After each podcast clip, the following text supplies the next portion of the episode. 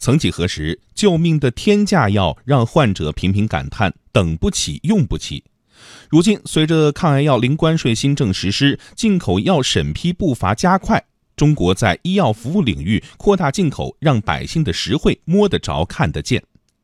与此同时，中国扩大开放政策和美国减少贸易逆差诉求相契合，这意味着中美加强在医疗领域贸易合作将会是双赢的选择。来听央广经济之声记者骆佳莹的报道。今年五月开始，我国正式实施进口药品零关税，这项顺应民生期盼的好政策传导到癌症患者临床终端。来自江苏盐城的癌症患者王先生：像我们的家庭月收入只有四千元，但一个月要负担近万元的抗癌药，实在吃不消啊！希望呢有更多的进口抗癌药进入医保。进口药的关税从百分之二到百分之四下降为零，在此基础上，进口抗癌药的增值税进一步降低，由百分之十七下降到百分之三，两项综合能为药品降低大概百分之二十的价格。北京胸科医院肿瘤科主任张树才指出，这将健全药品供给保障，向消费者提供更多用药选择。进口的原研新药、抗癌的新药的一种零关税的这种政策的落地，使得咱们国家能有更多的人或者更好的。一个机会去使用这种原研的新药，给咱们这种庞大的这种肿瘤人群呢带来更好的一个治疗效果。除了解决买不起的问题，患者面临的等不起也在逐步改善。国家药品监督管理局药化注册相关负责人李金菊介绍。与二零一四年相比，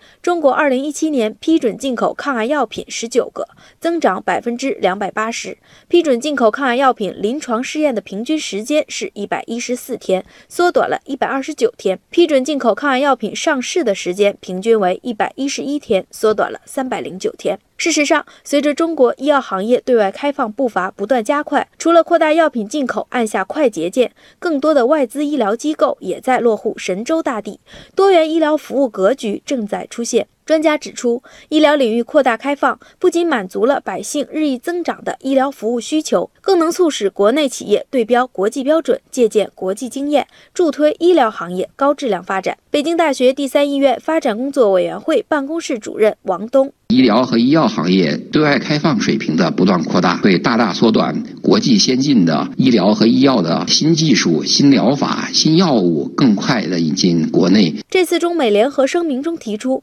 中方将大量增加自美国购买商品和服务，这也与中国扩大医疗商品服务进口的主张相契合。众所周知，美国是全球医药市场发展最成熟的国家之一。最新全球制药企业排名中，美国药企占前十名中的六席。另一方面，目前美国对中国医疗出口以高端药品及医疗器械居多，因此，中美双方在医疗领域加强贸易合作，既可以推动我国经济转向高质量发展，满足人民的需要，增进人民的健康福祉，也有利于美方削减贸易赤字，是双赢的选择。